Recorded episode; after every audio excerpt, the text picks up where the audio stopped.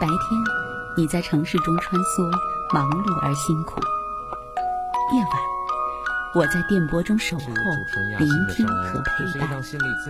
我们总是脚步匆匆，来不及收拾，这个城市每个角落就堆满了掉落的故事。我和你一起，在城市的夜色里寻找并珍藏你的悲喜。今晚，我和你。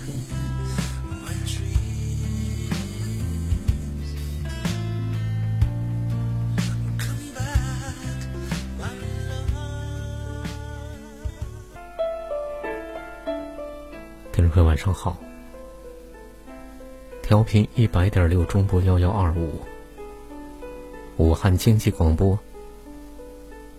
每天晚上二十二点到二十三点，来自主持人亚欣固定不变的问候。今晚我和你节目，此刻正在为您直播。每天这个时间段，才是很多朋友可能能够放松下来的时间段。每个生命都是那么的匆忙，肩上都扛着很多的压力。更要紧的是，每天可能会有一些问题，大大小小的问题会浮现出来，会耗费我们大量的时间和精力。我们真的感觉像是三头六臂的神仙，可以同时间去处理不同的事情。这样忙碌辛苦的自己，在夜深人静的时刻，是否有安静下来的空间？是否有能够懂得的耳朵在我们的身边呢？今晚我和你节目是一档心理咨询类的夜间谈话节目，我们关注着每一位朋友在婚姻、伴侣、亲子、职场这些心事的整理。虽说现在表达自己内在声音的渠道越来越多，越来越先进。但是，这正说明人是渴望被别人懂得、被别人了解的动物。今天是对昨天电话个案做的拓展和延伸，所以精选出来的文章，即使没有听到昨天的节目，也无妨。精选出来的文字，对我们的婚姻、伴侣、亲子、职场是有提升作用。坚持听一听今晚我和你节目吧，也许某一个个案正好是自己内在的翻版，也许某一篇文章正好击中我们自己的心灵的某一个地方，可能会豁然开朗，可能会让我们深思。所以要感谢这些呃为我们找文章和歌曲的朋友们，如烟、陈蕊、小雷、文娟等等等等，还有艳华。今天的第一篇文章叫《驱动亲密关系的无形力量》，作者是杰夫·艾伦。潜意识深处的图景，塑造了现在的你我。大家都以为我们正在驾驭自己的人生，控制一切。然而，真实的情况是，我们在自己和他人身上所看到的言行举止，都只不过是。冰山的一角，我们的大脑其实只有一小部分是有意识的做出理性的决定，其他潜藏在表意识觉知之下的，则是巨大的潜意识。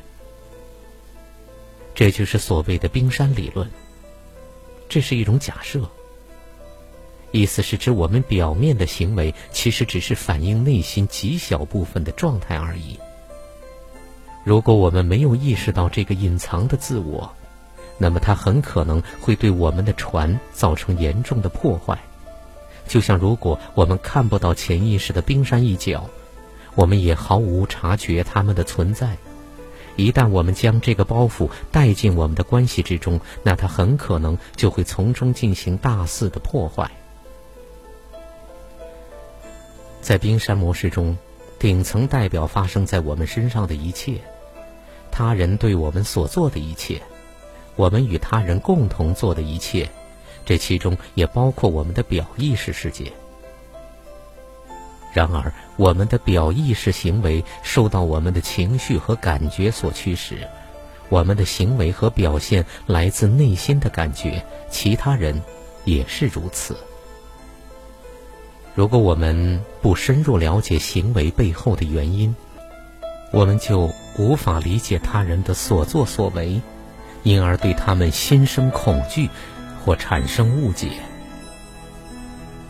在我们表意识的水平面之下，是我们的潜意识。记载着我们生命中所有的体验与记忆，这是一个非常先进的设计。也就是当我们学会某种技巧，就再也不用去想该如何做，它会自动的运行。以后每一天，我们就这样启动了自动运行的装置。学骑自行车正是如此，在初学时，我们曾不断的跌倒，但一旦我们掌握其中的窍门。我们就不会忘记，这种模式会储存在我们的潜意识，而且我们很自然的就会习以为常。有一个众所周知的儿童心理学理论是：当父母关系陷入困境时，孩子们开始会有不同的行为表现。例如，如果父母很不幸的离婚了。那么，其中一种情况是，孩子很可能会以某种方式牺牲自己，也许是生病或发生意外；另一种情况则可能是孩子会突然惹是生非，或在校成绩一落千丈。这一切都是孩子的本能和选择反应，试图帮助或分散父母的注意力，希望借此父母能将注意力放在家庭中更迫切的问题上来。孩子们上演一幕一幕的戏，希望能阻止父母争斗，让家庭至少可以有一段时间重聚在一起。我们不难发现，在破碎或不和谐的家庭中长大的孩子，在生活上也是跌跌撞撞。他们会认为父母的痛苦都是他们的错，并且会采用相应的行为。当然，我们也比较容易从别人的家庭中看出这股动能来。但是，假设父母之间的关系一直恶劣，那么孩子的反应就会变得很极端：退缩、尿床、大哭，以求注意力或表现得像个超级乖宝宝。许多超级乖宝宝长大之后都说他们有一个完美的童年。其实这意味着他们仍然活在逃避之中，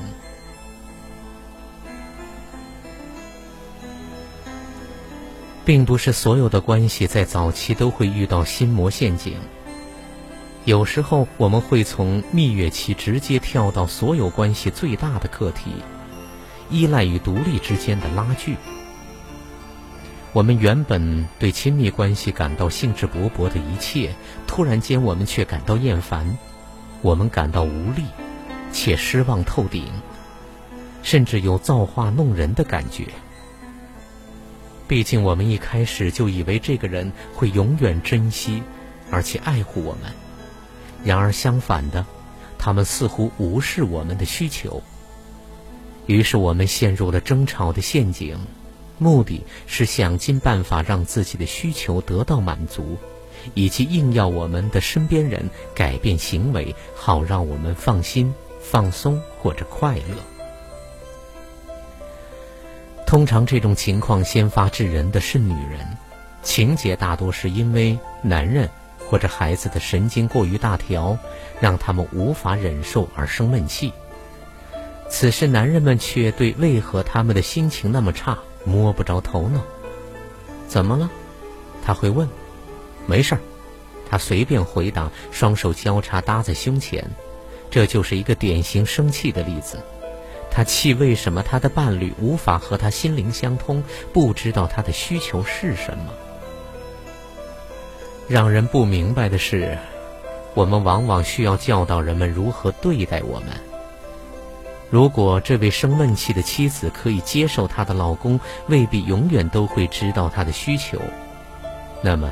她就可以直接、温和、清楚地告诉对方她自己的需求是什么。需要我写出来吗？他可能还会挖苦他。事实上，这是需要的。有时候，我们就是要把话详细的说清楚，不管我们是男人还是女人。伴侣是你的镜子，你越靠近，越能清晰的看见自己。佛家中有句谚语：“虽然我们能看到其他人，但我们却看不到自己。”而关系的魔镜就是迫使这些潜意识的需求、动力和复杂的情绪浮上台面来。说实在的，我们对自己的潜意识驱动力浑然不知，我们随着他人的行为起舞，责怪他人害我们有这种感觉。然而，在承诺的亲密关系中，无可避免，我们会原形毕露。所有潜意识的驱动力和冰封已久的痛处就会浮现。目的是让你有机会疗愈，你绝对是逃不掉的。许多婚姻或亲密关系都是败在忽略这个原则。我们的身边人是我们的一面镜子，除非我们愿意探讨这个功能。不然，我们就会和我们最近且最亲密的身边人拉开距离。唯有理解这一点，我们才能踏上美满幸福的道路的。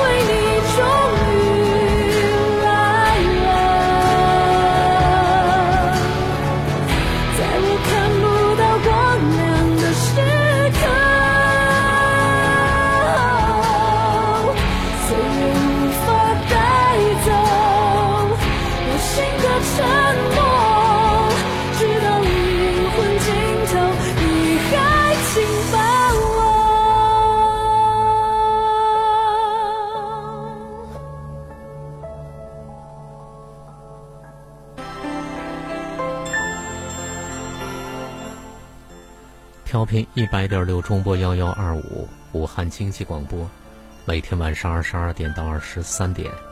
今晚我和你节目，今晚我和你相逢在夜色里。今天是对昨天电话个案做的拓展和延伸，所以精选出来的文章，在夜深人静的这一刻，放松自己的身心来听一听。第二篇文章，要感谢如烟把我写的文字串成的这篇文章。呃，因为其实真正的要看，无论是潜意识、表意识，还是我们自己，还是在关系当中的自己，关系当中的他人，如果真正的走上了内修的这条路，走上往内在走的这条路，我们必须得了解什么是真正的内观和觉察，它跟我们的分析和判断完全是两样的。所以来听一听这篇文章，什么是真正的内观和觉察？作者雅欣和如烟，我们总是被浮现出来的问题弄得头晕脑胀，疲于奔命去解决浮现出来的各种大大小小的问题。其实，所有外在呈现出来的问题，都是自己和自己关系的向外投射而已。头脑世界习惯对问题追根溯源。进行细致入微的探探寻和研究，还有入木三分的分析和判断，然后针对认为的根源提出解决的办法。于是我们的眼睛就很少向内，而所谓的自我反省和自我批评，只是头脑对头脑世界的一种完整补充，其实质依然是针对某一问题下面暴露出来的自己进行的头脑工作。和自我内观以及自我觉察是两个概念，前者依然是局部和狭隘的，所以自我批评和自我反省很少真的能达到头脑想要的一个境界，那就是触及灵魂。而真正的内观和觉察是完整且深刻的，是整体的和深入的。是可以进入人的存在和灵性存在的层面，它不需要步骤，不需要借助分析的步骤，它是一下子可以到达。所以每个人不论是哪一种密亲密的关系，都是要走上自我内观和自我觉察的路径，才真的可以看到自己，也就此看到其他的所有人。所谓内观和觉察。在红尘世界里，是指借助于亲密关系中出现的自己，有一个不带评判的另外的自己去看。这个看是用心灵去感受，用心眼去看，没有分析。在关系里面的自己会慢慢的清晰明了，就会对呈现在关系里面的自己有感受。狭隘的和美好的自己都在那里，不多不少的就在那里。由此，你也同样可以看到狭隘的和美好的对方也在那里，不多不少，都是在当下那一刻的最好。这个最好不是满分，不是完美，而是有多少就呈现了多少的最好。就是不带评判和分析去看到关系中的自己、独处时候的自己等等，就可以看到，而不是分析到的。不是判断到的，去看到自己的狭隘和美好，因为是在关系里面呈现出来的，所以是看到的。这个就不用什么分析和判断。就比如呈现的是水，你看到的就是水，而不是分析为水或者判断为水，那是眼瞎才干的事儿。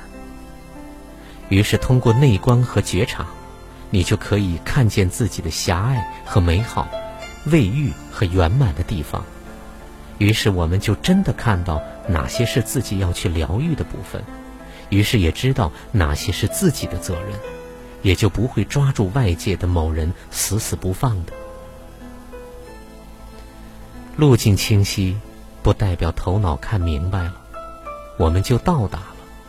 头脑明白只是一个思维的过程，而不是整体。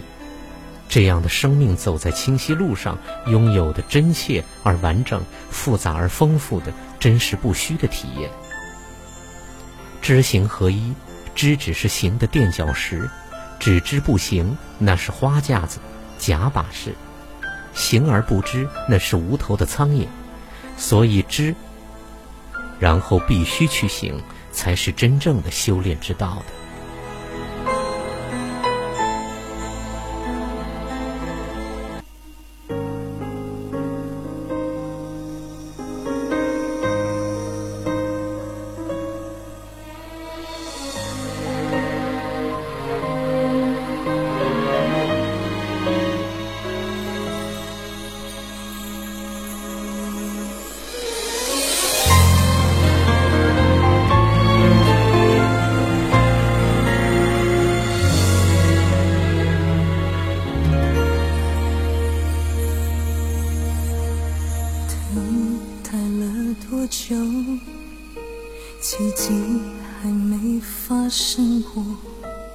所有的可能，也许最后不可能。嘿，别嘲笑我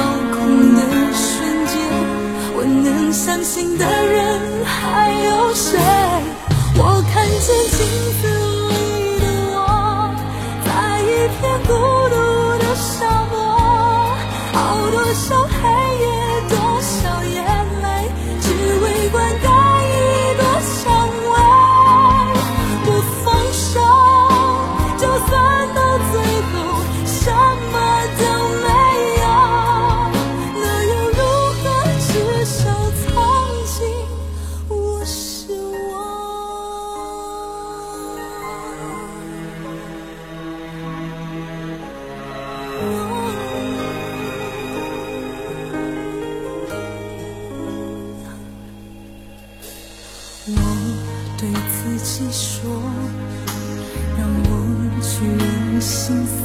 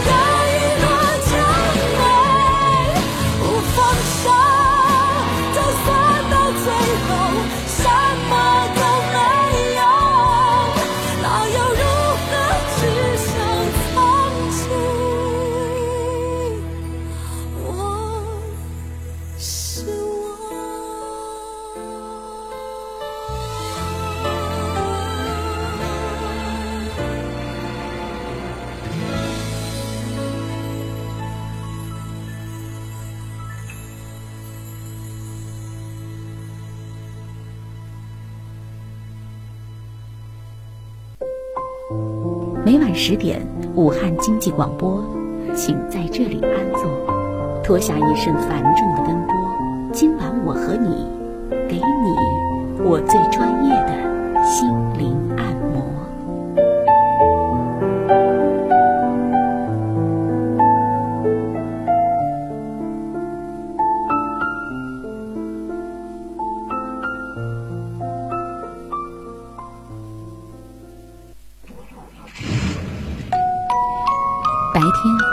在城市中穿梭，忙碌而辛苦；夜晚，我在电波中守候，聆听和陪伴。我们总是脚步匆匆，来不及收拾，这个城市每个角落就堆满了掉落的故事。我和你一起，在城市的夜色里寻找并珍藏你的悲喜。今晚，我和你。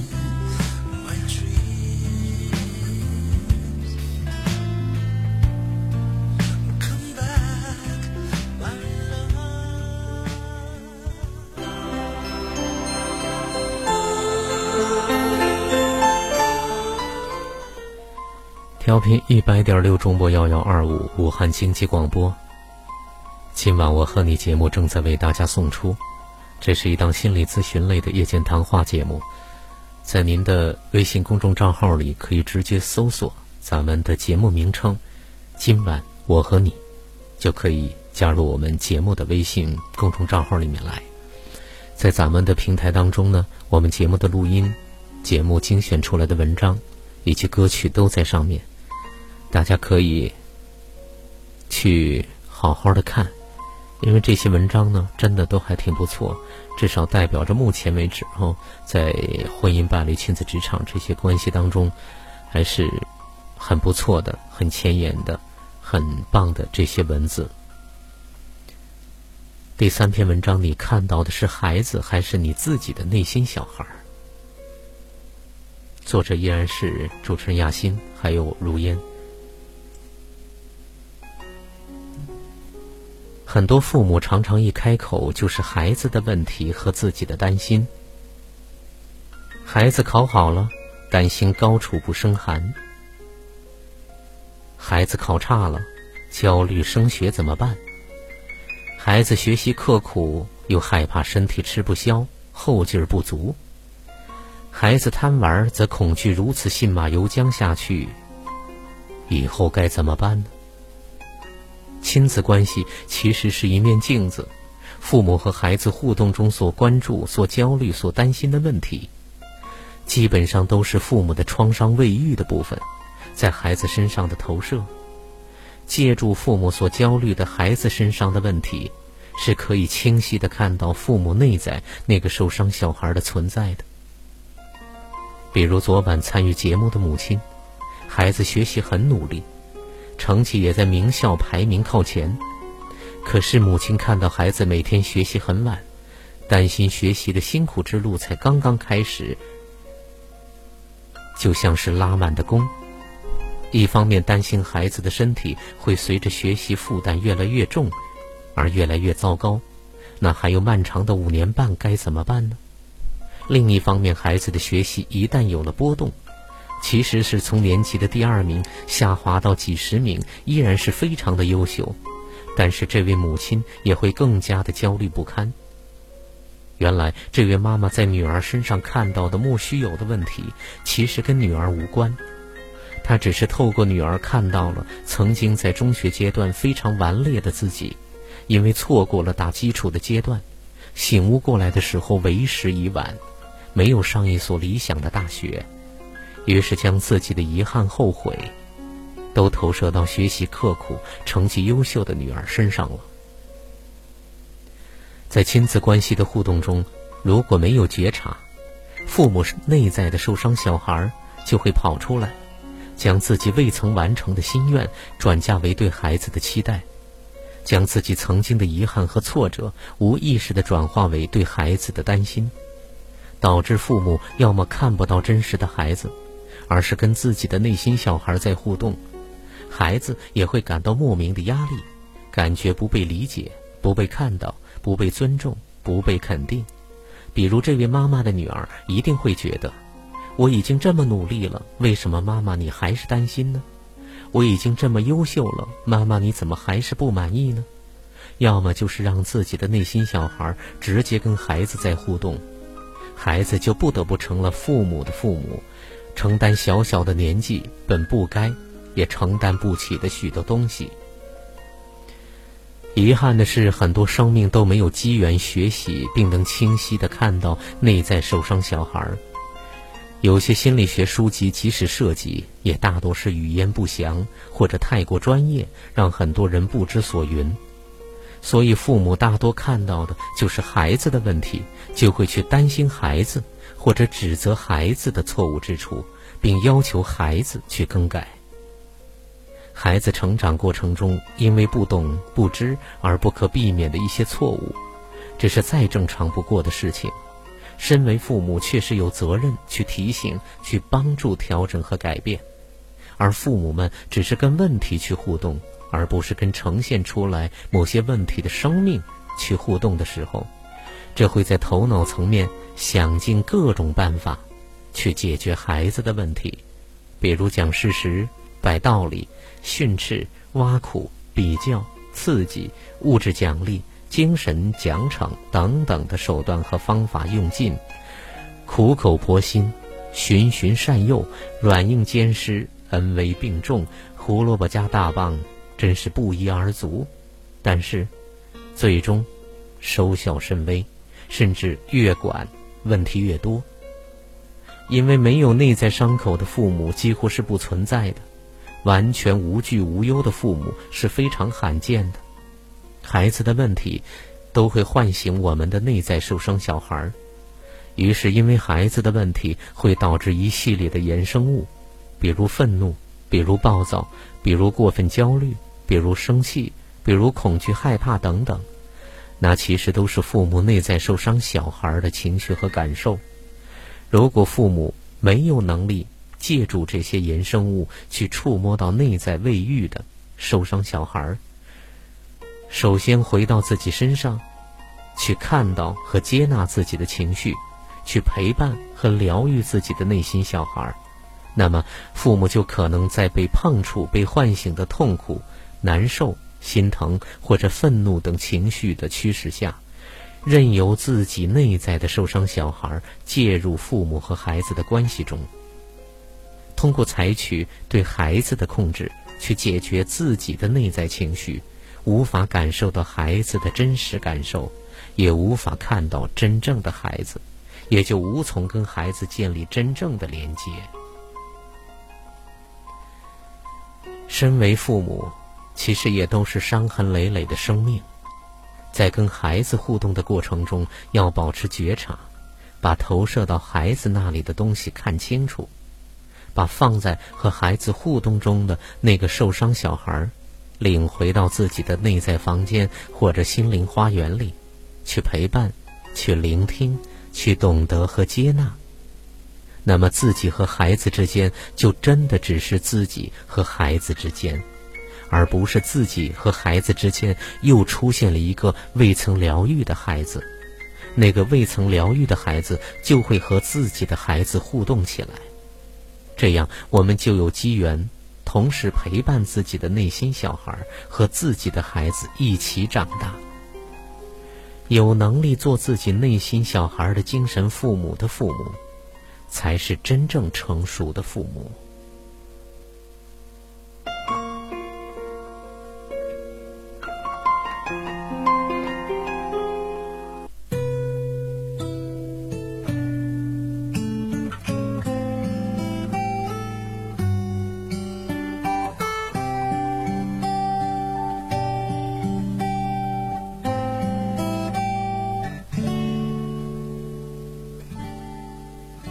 时间仿佛填满了速度，只有请阳光和我共度下午。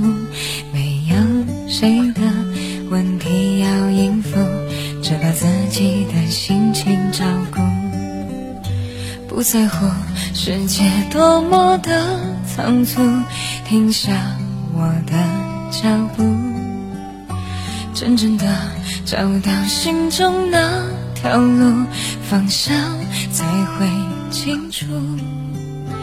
我多么想变成窗外的云和树，不论在何时，知道会在何处，拥有纯净的一片天空蓝图，那个属于自我最唯美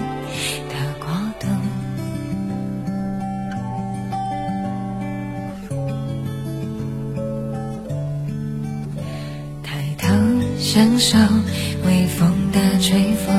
多完美，这样一个自由的孤独，微笑再不用来充当掩护，快乐是从内心的领悟，不需要跟从忙碌的追逐，停下我的脚步，真正的找到心中那条路，未来再不盲目。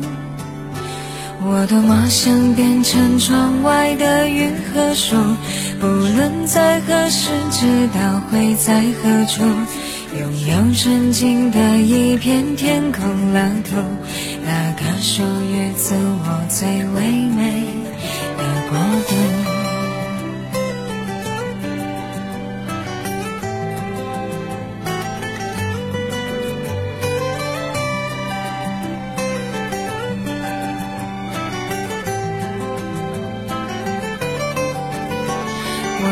想变成窗外的云和树，无论在何时，知道会在何处，拥有纯净的一片天空乐土，那个属于自我最唯美的国度。我多么想变成窗外的云和树，无论在何时，知道会在何处。拥有纯净的一片天空乐透，那个属于自我最唯美。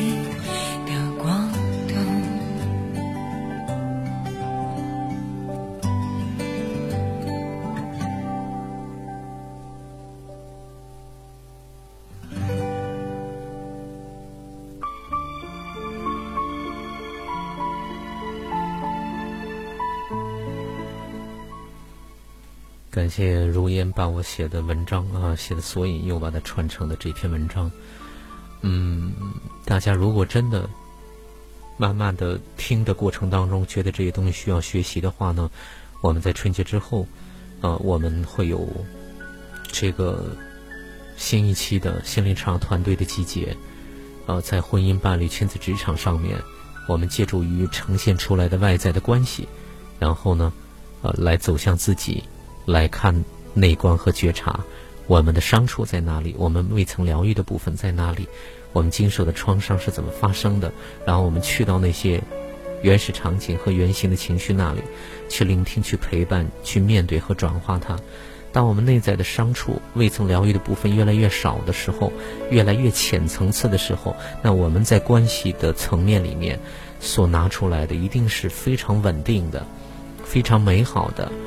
偶尔可能会有波动，但是同时又能够稳定下来的这样的自己，给到自己的孩子，给到自己的父父母，给到自己的另一半，给到自己的同事和领导那里，那么，你自然这个人之为人非常美好的这个生命的芬芳自然会散发出来，所以欢迎大家加入我们这样的团队。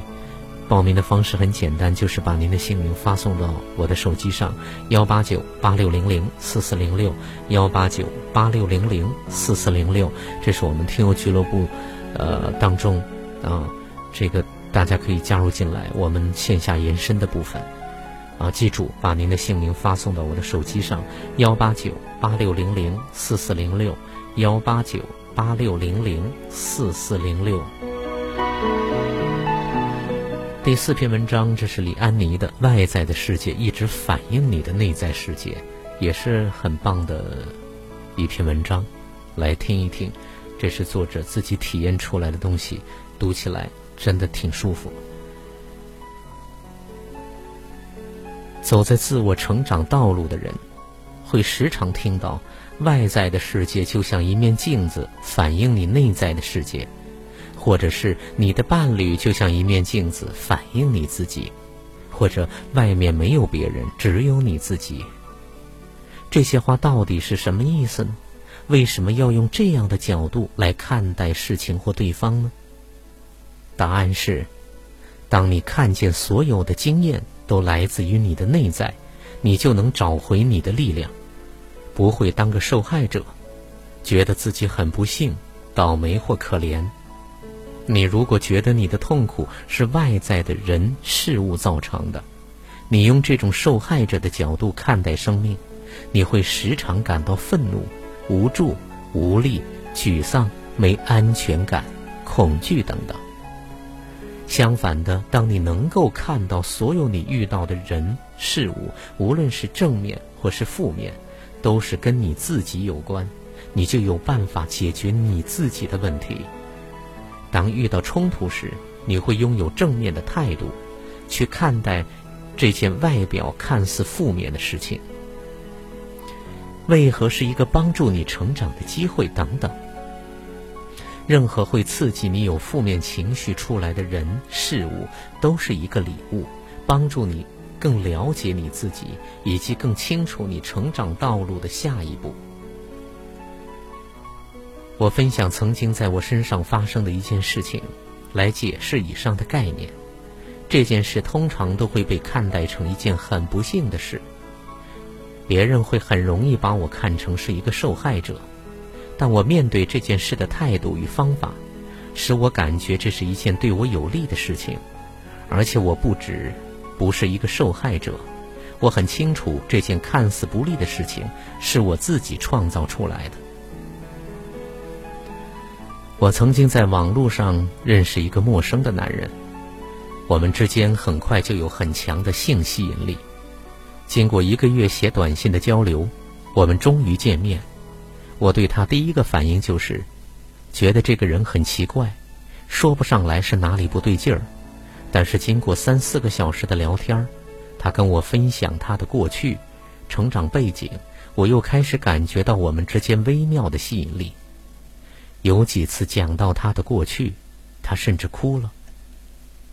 身为心理咨询师的我，很自然的。带着敞开的心继续听下去，我相信我给他一种很被了解和接受的感觉，我对他也有一种灵魂跟灵魂相遇的感受。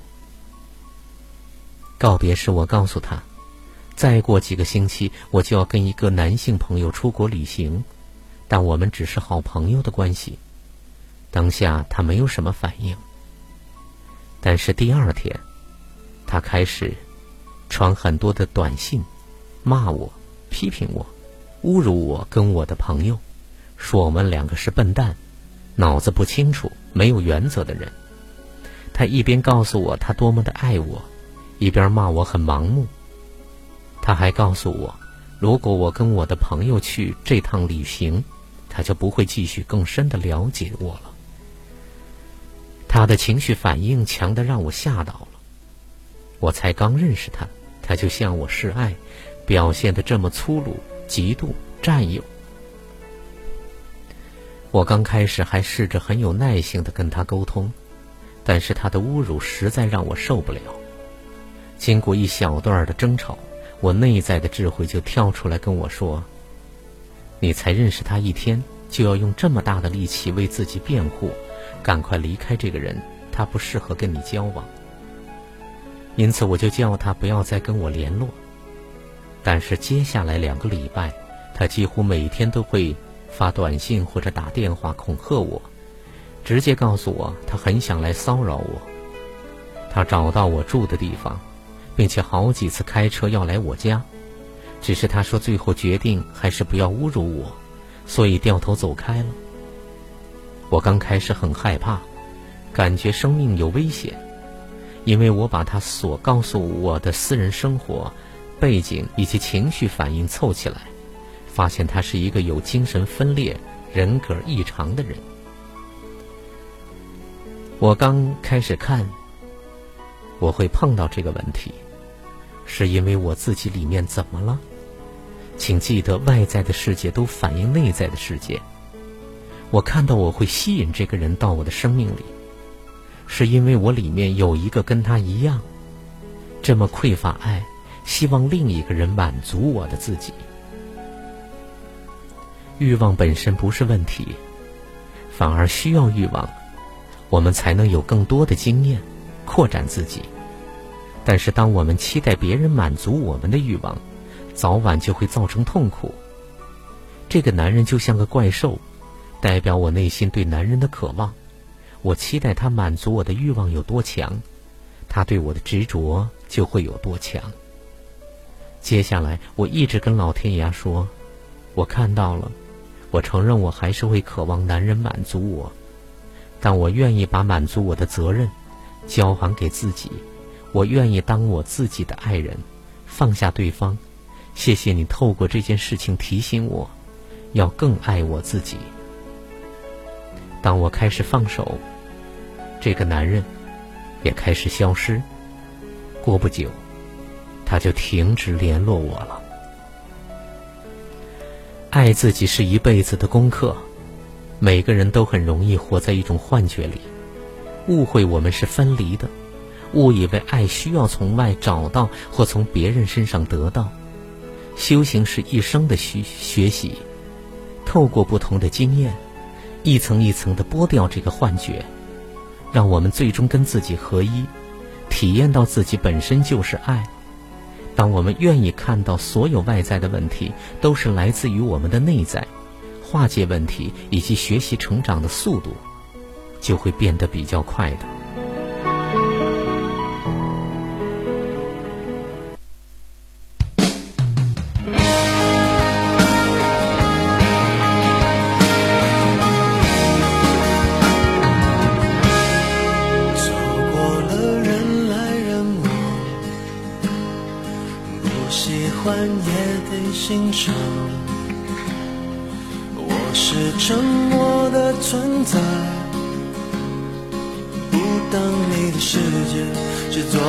肩膀，拒绝成长到成长，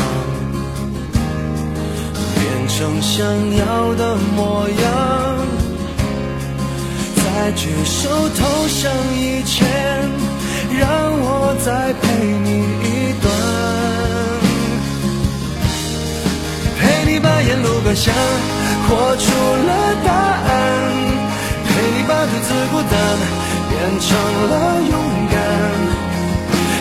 这次次失去又重来，我没离开，陪伴是最长情的告白。陪你把想念的酸拥抱成温暖，陪你把彷徨写出情节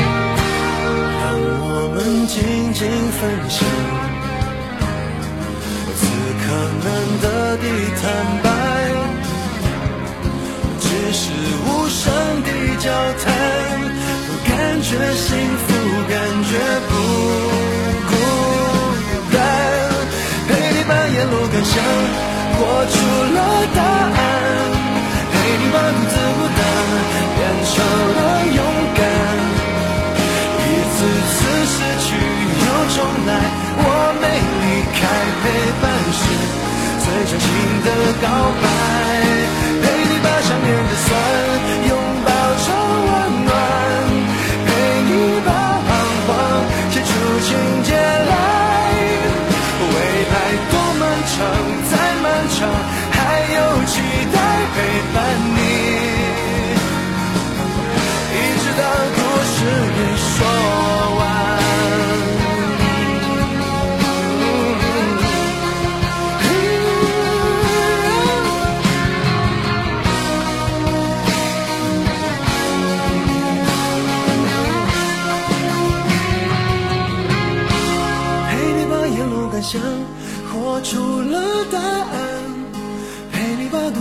但变成了勇敢一次次失去又重来我没离开陪伴是最长情的告白陪你把想念的酸拥抱成温暖陪你把彷徨写出情节来未来多漫长再漫长。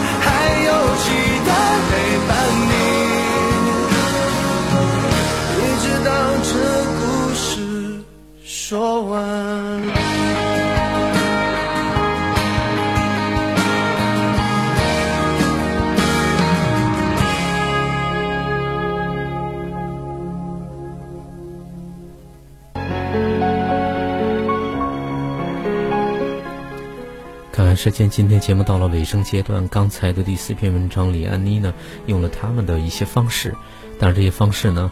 比一些从头脑里出发的这些文字要相对好一些，要相对棒一些，但是在层面上的深度和体验的宽度上面，嗯，还只是处在一个比较浅层的表面上面。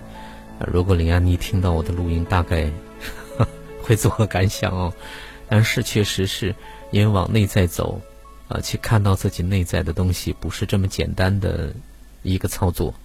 呃，很虔诚的去操作就可以做到的，啊，如果是这样，那事情这世界变化起来也就太容易了，呃，也不是不是这么简单的，但是它是一条路，呃，至少告诉了我们是怎么样啊，怎么样回到自己的这里来，然后怎么样去看到，然后怎么样去跟自己的内在对话，呃，如果大家想要学习这一块儿，想要体验这一块儿的东西，欢迎大家加入我们的今晚我和你的。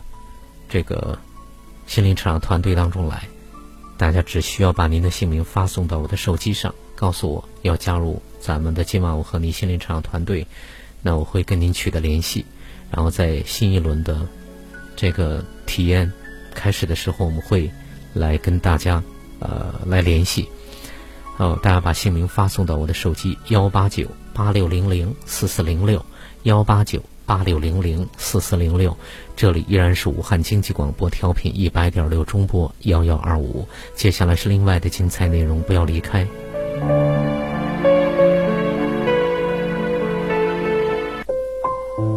每晚十点，武汉经济广播，请在这里安坐，脱下一身繁重的奔波。今晚我和你，给你我最专业。